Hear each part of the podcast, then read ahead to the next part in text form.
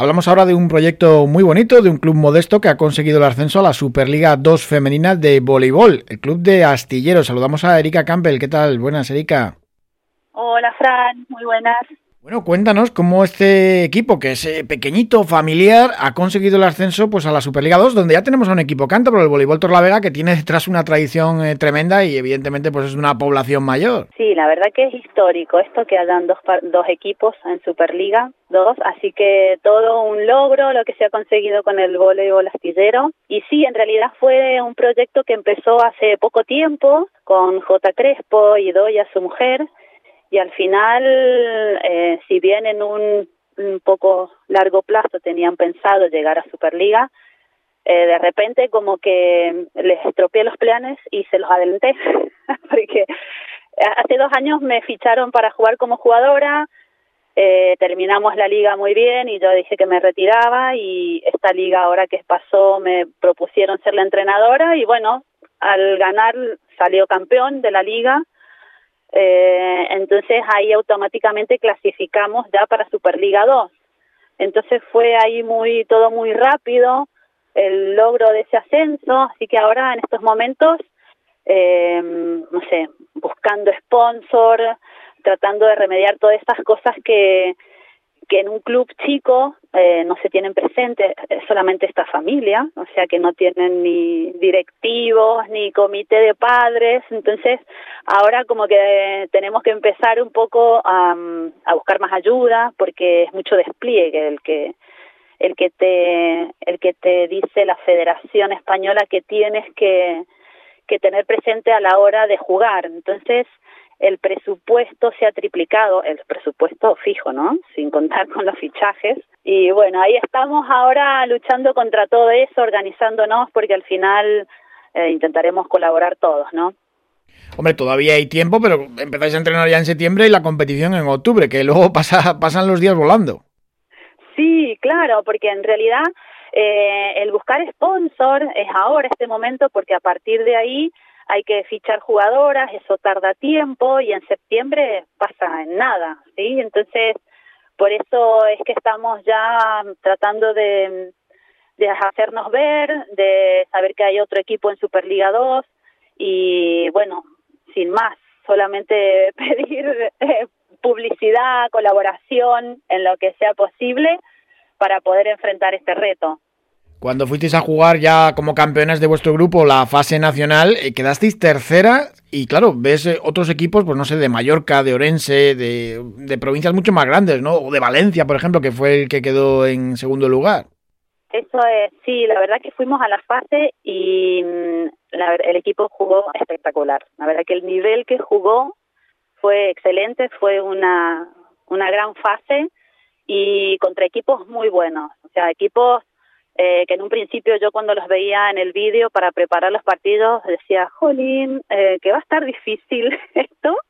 Y sin embargo les plantamos cara a todos los equipos, equipos muy bien formados, con una infraestructura detrás impresionante. La gente de Mallorca tenía el sponsor de Kia, de hotel, o sea, eh, en otro nivel, ¿no?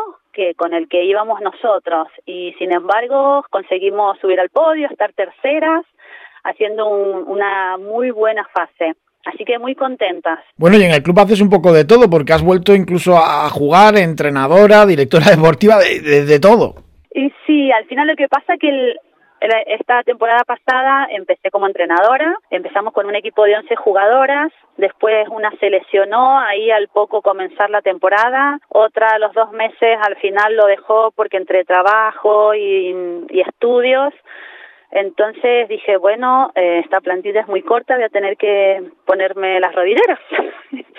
y entonces, sin más, solamente al principio entraba un poco a sacar o cosas así muy puntuales, pero ya cuando vimos que la fase de ascenso, bueno, la fase de ascenso, estábamos ya prácticamente clasificadas para jugar Superliga, íbamos a ir a esa fase, dije, bueno, ya empecé a entrenar mucho gimnasio, entrenar con ellas, meterme con ellas, entonces, sí, al final en el en lo que fue la última parte norense, que fue la fase definitiva, eh, jugué bastante los partidos y cuando el último partido por el tercer puesto J. Crespo, que en realidad es el presidente del club, pero es entrenador de toda la parte de, la base, que es el que estaba conmigo en el banquillo, me dijo, Erika, eh, sería importante que vos estuvieras desde el principio en el equipo porque desde dentro vos manejás muy bien la situación y las chicas son otras, tienen mucha más confianza, entonces fue así que jugué el último partido y ganamos. Fue la verdad que una experiencia decir, a mi edad que esté haciendo estas cosas, hay que agradecerlo. No sé yo si se puede decir la edad o no, pero llegaste a Cantabria como jugadora de voleibol profesional y has pasado prácticamente por todos los equipos de nuestra comunidad autónoma. Y sí, en realidad llegué y estuve en el Caja Cantabria seis temporadas. Ahí y después de Torre la Vega, te imaginas, mi club desde que llegué.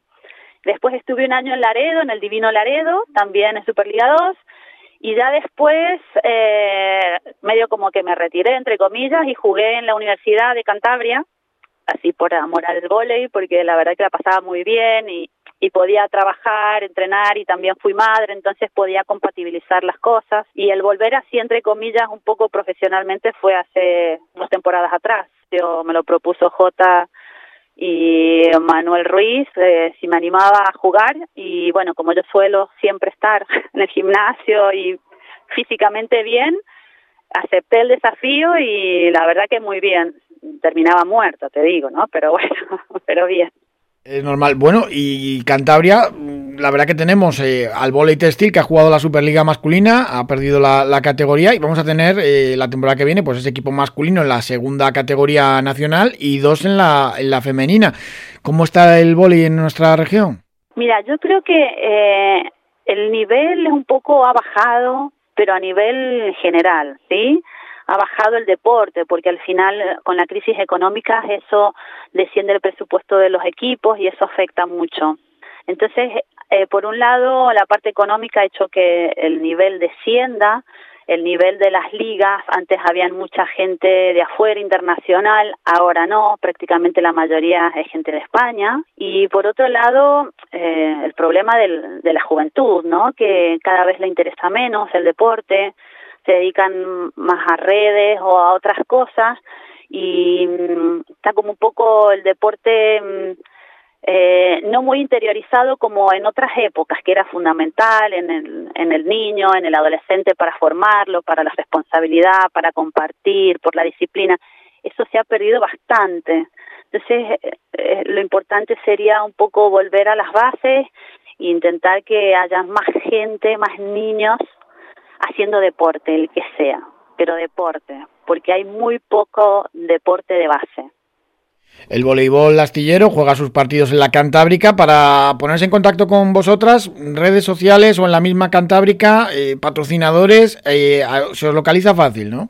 Sí, sí, tenemos las redes sociales del Club Astillero es grandísima, o sea, no hay día que se publique algo, así que por las redes tranquilamente y si no en la Cantábrica te pueden dar eh, información de J, ¿sí? O, o sin más, por, por la página web de Club Bolívar Astillero. Porque necesitáis de, de, todo, también también jugadoras, ¿no? Que hay que hay que fichar eh, para afrontar este reto en Superliga 2. ¿Cuántas eh, tienen que llegar nuevas? Mira, mínimo tres. Necesitamos tres, mínimo. Y de ahí en más ya más o menos lo tendríamos, pero bueno, es un salto muy alto el que hemos dado, entonces eh, necesitamos también tener banquillo, porque al final el año pasado, o sea, la temporada que hemos terminado ahora, prácticamente no tenía banquillo.